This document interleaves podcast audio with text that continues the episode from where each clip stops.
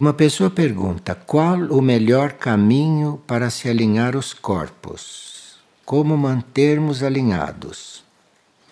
Bem, o alinhamento dos nossos corpos segue o alinhamento do nosso pensamento. Quando o nosso pensamento está organizado e o nosso pensamento está no alto, os corpos se alinham. Então, é um exercício que se faz continuamente observando onde está o nosso pensamento. Isso temos que fazer o dia todo. Sempre que se lembrar, olhar onde está o pensamento. E aí então os corpos vão se alinhando, se o pensamento estiver no alto. Vocês veem, por exemplo, quando uma partilha consegue uma certa energia, todos nós ficamos alinhados. Porque o nosso pensamento está no assunto da partilha. Então, se o pensamento está no assunto da partilha, todos nós automaticamente ficamos alinhados fisicamente. Agora, quando a pessoa não para na cadeira ou quando está inquieta, é porque o pensamento não está alinhado na partilha. Quando está, ficamos todos muito unidos e colaborando na formação do canal de comunicação. Porque o canal de comunicação não se faz só pela hierarquia ou contribui só o que está falando, mas todos nós participamos da formação deste canal, segundo a nossa atitude, segundo onde está o nosso pensamento, onde está a nossa atenção e como está o nosso alinhamento. Então, quanto mais seres alinhados estiverem presentes, mais aberto está o canal está a coligação. E outra pessoa está perguntando: o que acontece com alguém que, por atitude e comportamento, força um ser a abandonar um centro espiritual? Se isso traz consequências kármicas. Sim, obviamente que traz. Se nós poderíamos dizer o que significa fraternidade. E a pessoa diz: São Francisco tinha regras bem específicas. E agora, como se sintetiza estas regras? A fraternidade entre os seres surge quando aqueles seres se consideram unidos com uma fonte única ou com um Pai único. Fonte única e Pai único são sinônimos. Pai é uma forma que os humanos têm de chamar a único, de chamar a vida única, de chamar a consciência una, chama isto de Pai. Quando nós estamos coligados com a consciência única, naturalmente somos fraternos entre nós.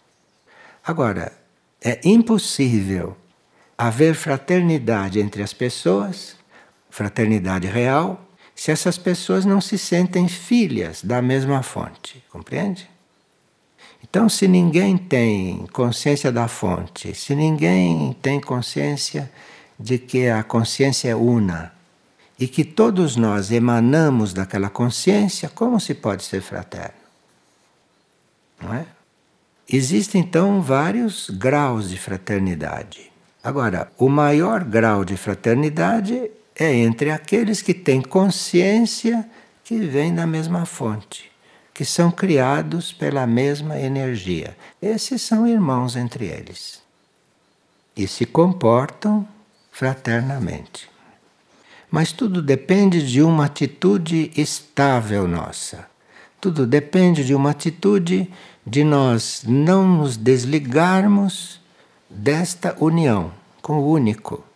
Sim, naturalmente somos fraternos com todos, com todos, não só entre nós, seres humanos. Somos fraternos com todos os reinos da natureza e com todos os seus seres.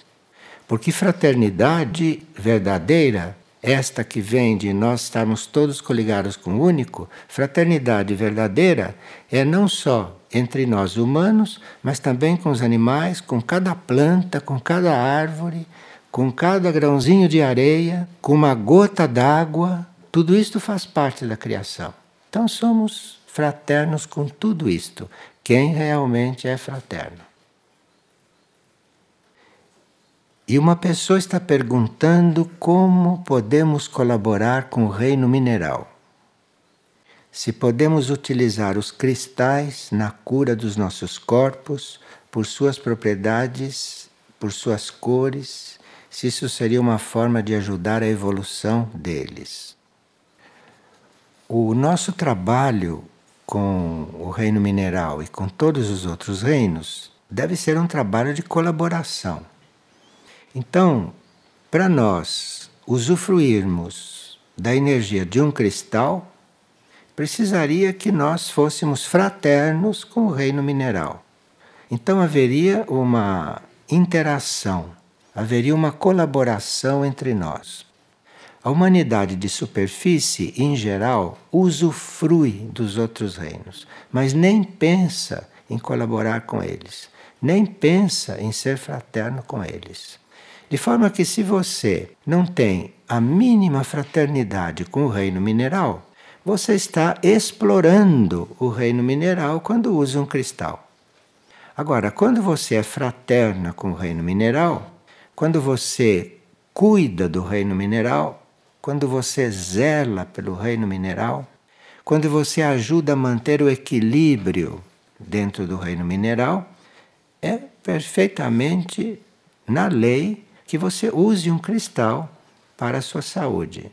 Mas precisa ver se você está usufruindo e explorando o reino mineral ou se você está colaborando com ele usando um cristal.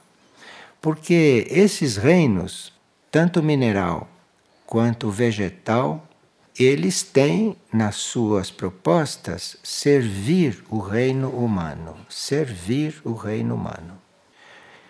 Então o reino humano deveria retribuir isto com fraternidade. E aí haveria uma união nossa com a consciência desses reinos. Porque cada reino tem uma consciência. Os reinos não são isto que a gente vê externamente. Dentro disso existe uma consciência. E a consciência, por exemplo, que move o reino mineral em todo o universo, é uma grande consciência. Assim como as consciências menores que regem os reinos nos planetas ou nos mundos onde eles se encontram também fazem parte da sua hierarquia.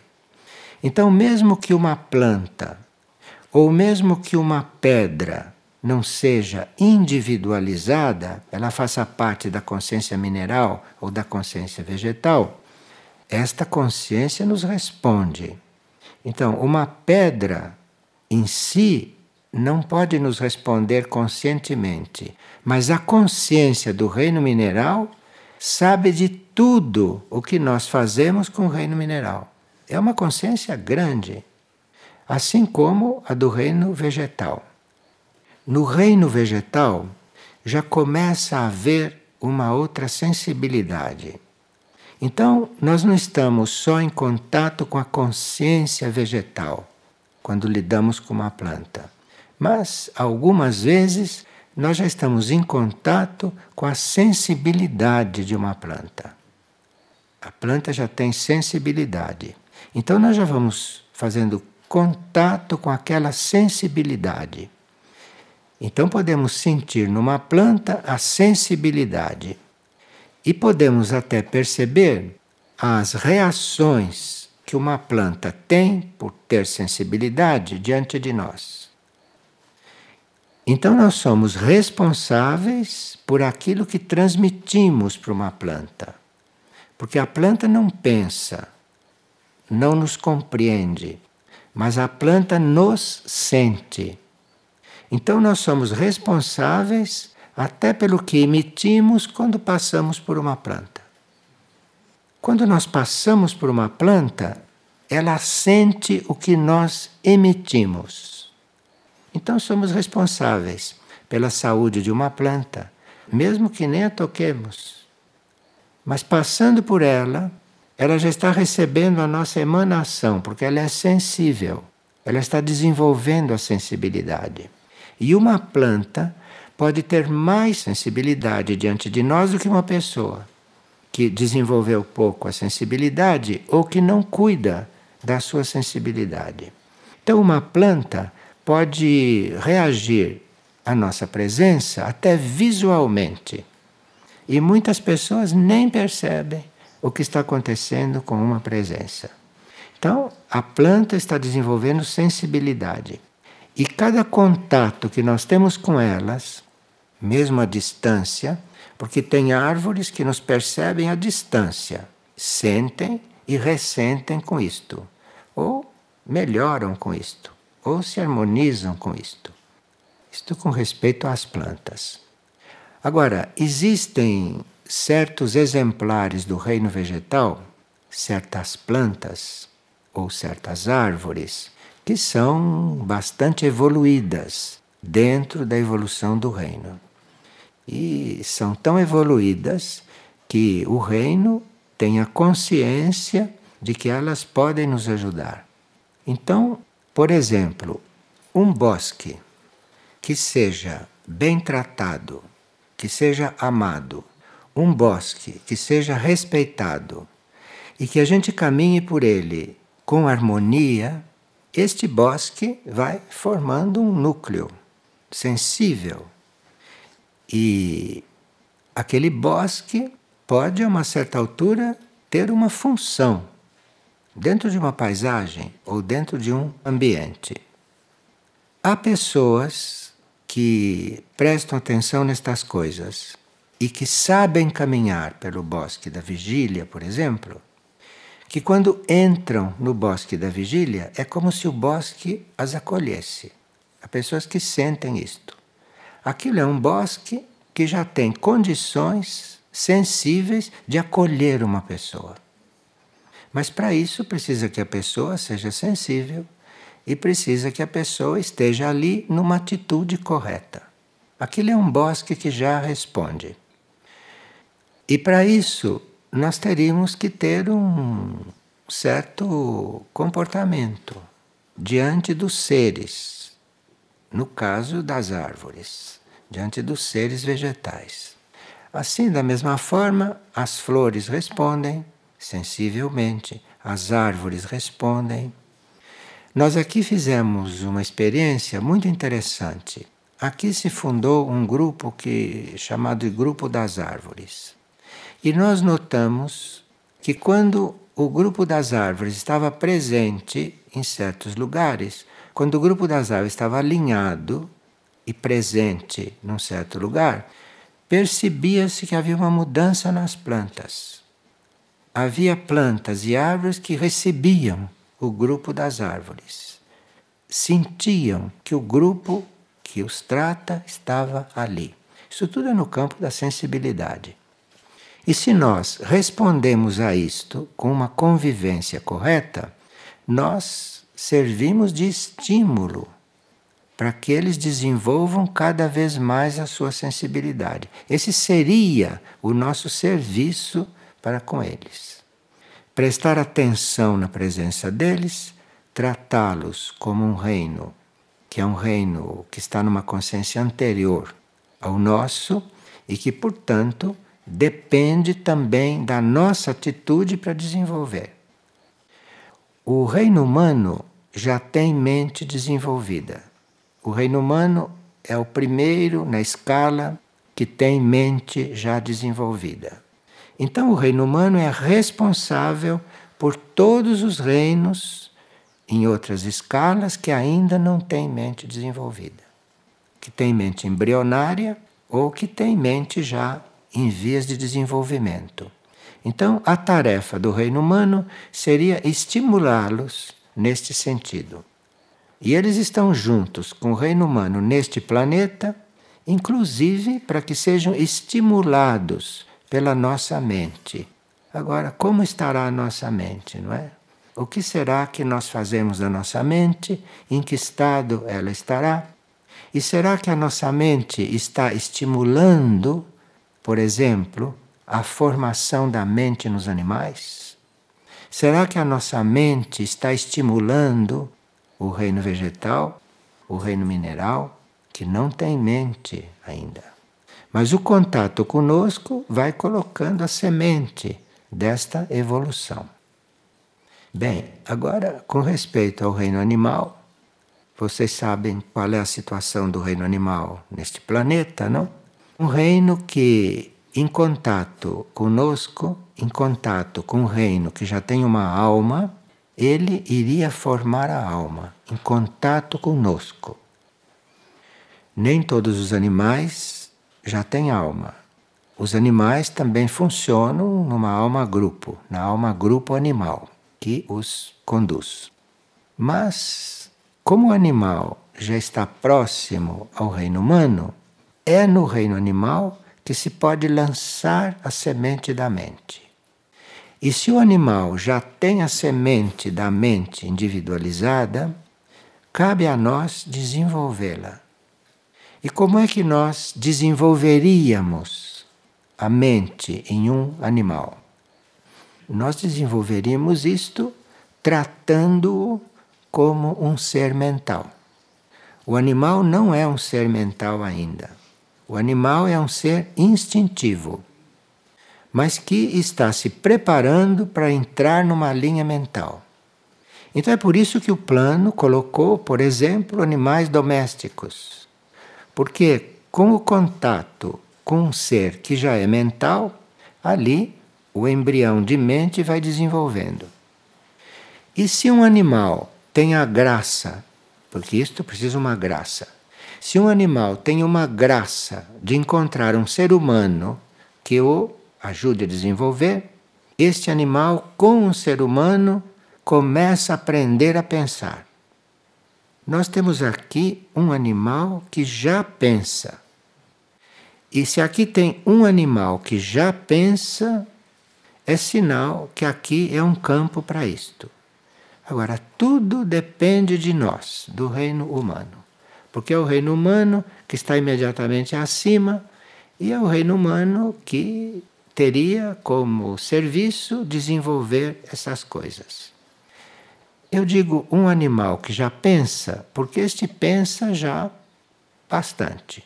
Mas há outros, pelo menos um, que também já tem um princípio de pensamento. E se vê.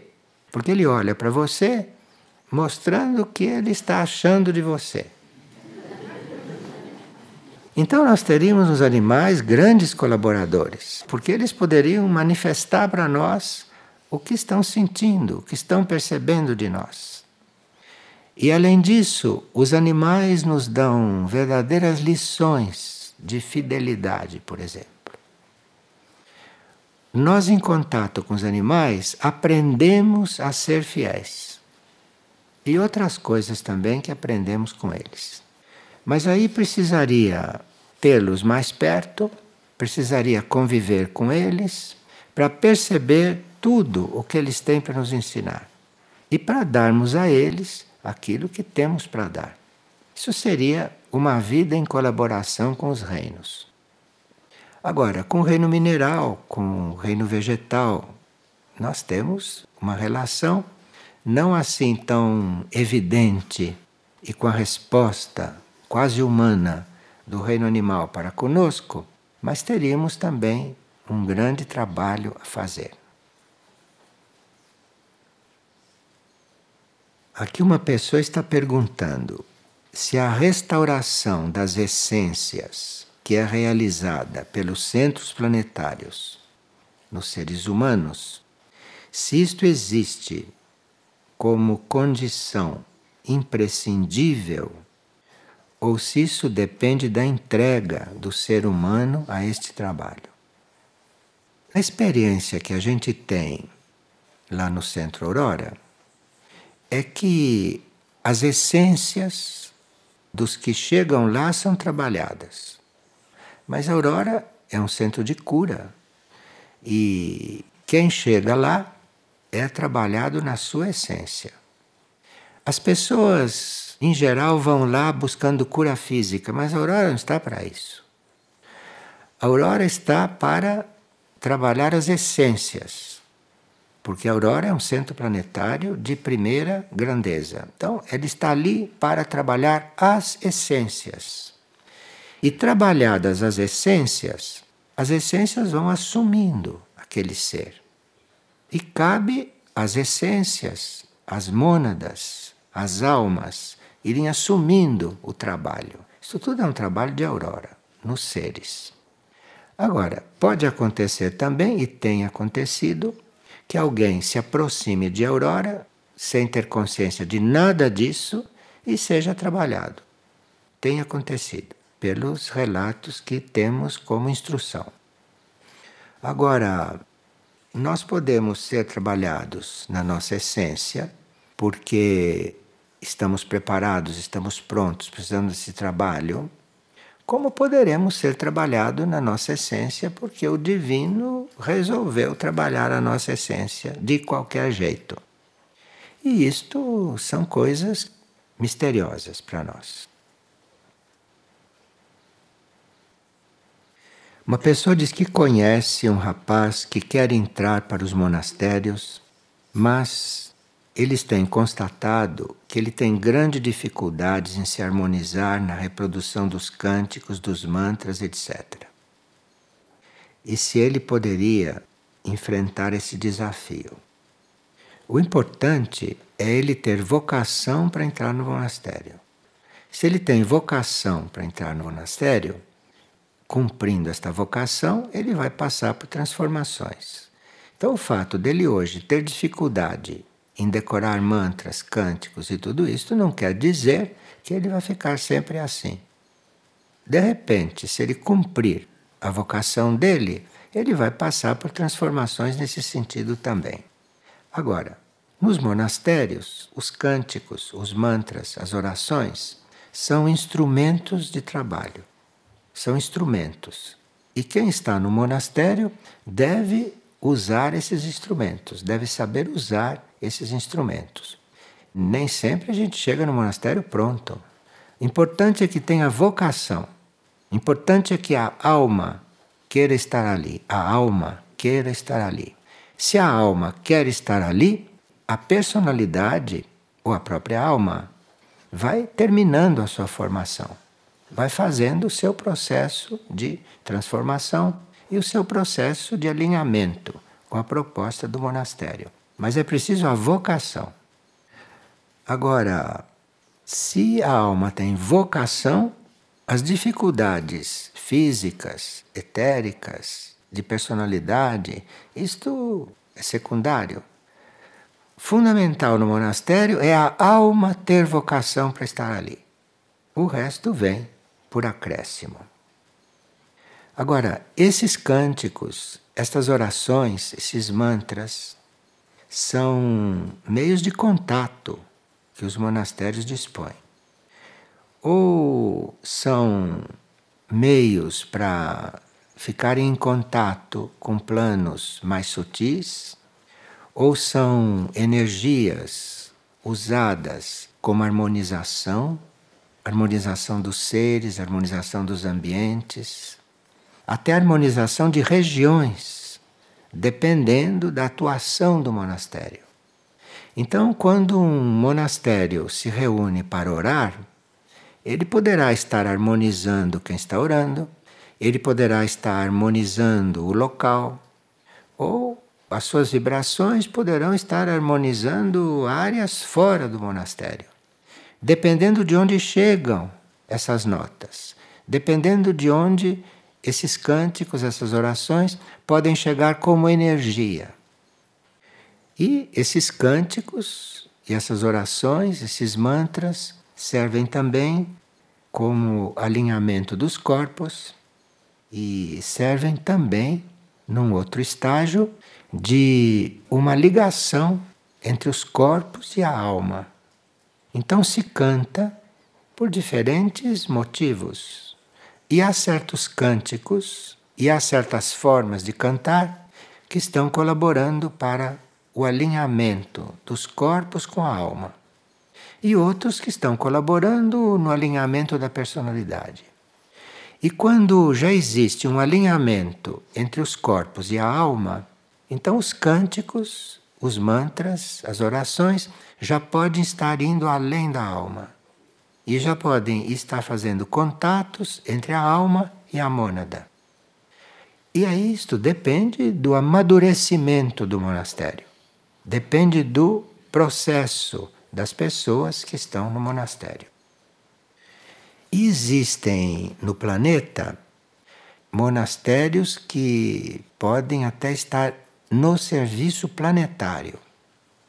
Havia um monastério que não era muito formal, na Grécia. Eram monges eremitas que viviam em cavernas. Não era um monastério formal, mas era um monastério eremítico na Grécia. E houve um momento em que o eixo do planeta não inclinou por causa desse monastério. Por aquilo que esse monastério representava naquela região.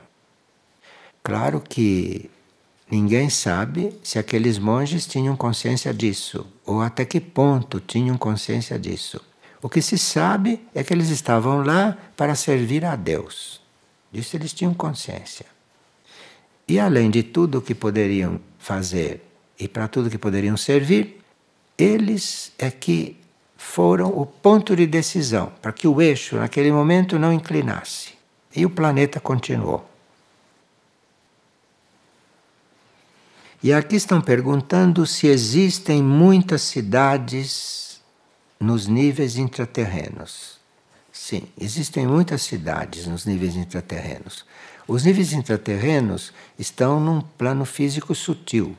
É um plano físico ainda, mas é um físico sutil. E lá existem diferentes níveis de seres. Existem seres mais evoluídos, menos evoluídos. Então existem também agrupamentos de seres que nós chamamos de cidades, não? E que são cidades de diferentes níveis de evolução.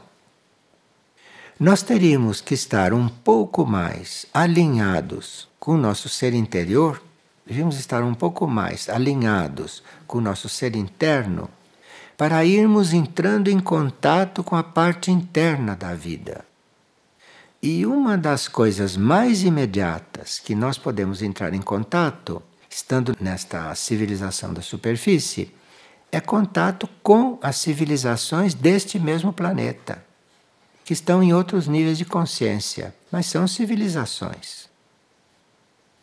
Houve um, um aceno, por exemplo, que, dependendo da, da energia que se estabelecerá durante a transição do planeta, dependendo da energia que se estabelecerá, muitos grupos intraterrenos sairão do planeta.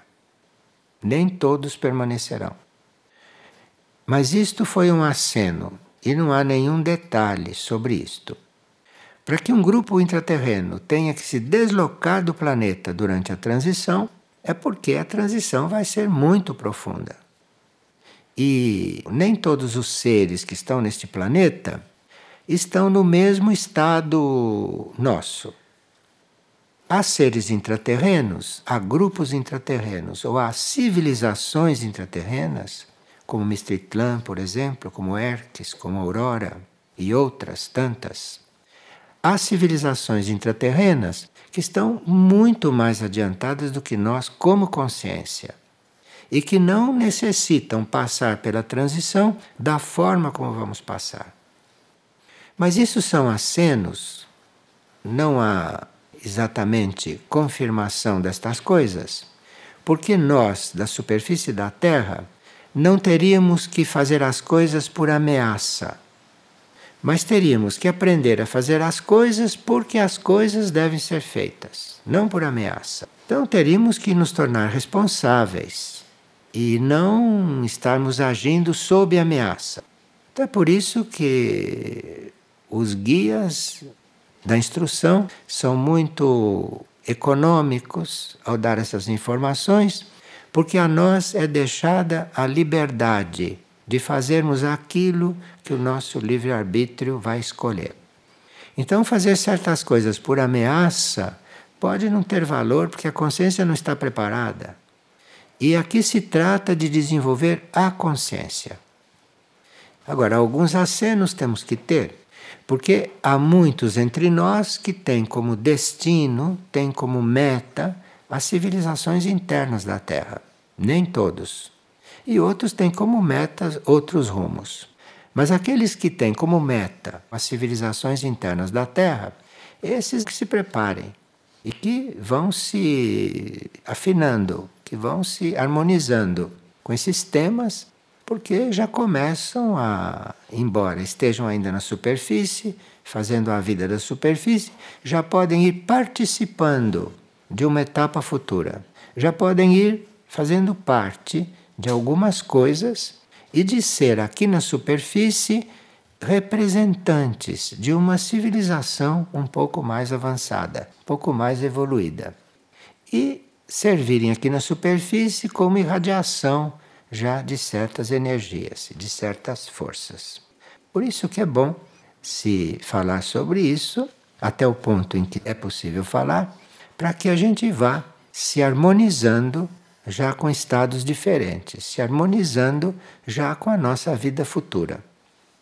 Da mesma forma, há seres que, terminando o seu processo na superfície da Terra, além dos mundos intraterrenos, podem ir para outros mundos fora da Terra, dependendo do grau de evolução deles, onde eles possam encontrar um elo para continuar o seu processo evolutivo. Neste planeta, na superfície deste planeta, nós carecemos muito de consciência de como lidar com os outros reinos. Nós carecemos muito disso. Nós nem pensamos nos outros reinos. Usamos os outros reinos, usufruímos os outros reinos e nem percebemos que aqui nós temos um trabalho de união com eles. Porque se nós não contribuirmos para a evolução interna dos outros reinos e para a evolução espiritual, já no caso do reino animal, se nós não participamos disso, nós ficamos como estamos, sempre humanos. E não conseguimos fazer o contato real com o plano espiritual, porque já éramos para irmos desenvolvendo espiritualidade aqui. Nós já deveríamos estar muito mais conectados com o plano espiritual para podermos regenerar esta vida sobre a Terra, para podermos harmonizar esta vida, para podermos elevar esta vida. Porque vocês veem, as melhores pessoas, que vida levam? Então, nós teríamos que já estar introduzindo na nossa vida certa energia espiritual, porque é para o plano onde nós iremos prosseguir o nosso processo. E isto não é um salto. Isto pode começar aqui para grande benefício de toda a superfície e para grande benefício de toda a humanidade. Porque cada um de nós que vai se conectando com o plano espiritual vai recebendo do plano espiritual uma energia. E aqui vai aprendendo a absorver esta energia, vai aprendendo processar esta energia e vai aprendendo a irradiar esta energia. E aí realmente transformando a vida na superfície. Porque a vida na superfície não se transforma com leis da Terra. Inútil. A vida na superfície se transforma é com irradiação de algo mais elevado. Então, cada um de nós que vai tomando consciência destas coisas, vai tomando consciência do próprio papel nesta Terra, vai colaborando com o plano evolutivo. Tem acontecido que a humanidade em geral não responde para estas coisas. Então, ciclicamente há um juízo, ciclicamente há uma separação entre os seres, entre as energias, entre as forças. E tudo isso não precisaria ser assim se nós fôssemos conscientes da nossa parte e se nós pudéssemos colaborar com a transição do planeta. E muitas coisas que poderão acontecer violentas na transição do planeta não são coisas que não pudessem ser mudadas. Mas é uma violência que vai retornar para nós. Porque eu não sei se a gente tem a consciência de quanto é violento. Eu não sei se temos a consciência do que é feito com o reino animal em função de coisas que nós usamos do reino animal. Não sei se nós temos consciência disto. Então, tudo isso gera uma violência no planeta, a violência que fazem com o reino vegetal, quando fazem as queimadas. Aquilo é uma violência indigna de um ser que já tem mente. O que se destrói numa queimada, o que se destrói de essências de vida vegetal, o que se destrói de vida mineral numa queimada, nós não temos ideia, porque não prestamos atenção nisso. Então, nós temos uma relação com os reinos da natureza que é abaixo de primária, na maioria dos casos. Abaixo de primária. Quando vocês veem que nós teríamos inteligência teríamos intuição disponível e teríamos ajuda de outras civilizações mais avançadas disponíveis para termos outras formas de energia para fazer funcionar os nossos veículos e ainda usamos petróleo, ainda usamos gás, ainda usamos essas coisas. Nós não temos consciência do que significa extrair o petróleo da terra. Não temos consciência do que representa isto. O petróleo é uma coisa que está lá em processo de transformação para servir para alguma coisa no novo planeta. E nós extraímos aquilo para fazer as nossas máquinas funcionarem. Nós somos de uma inconsciência total ou quase total.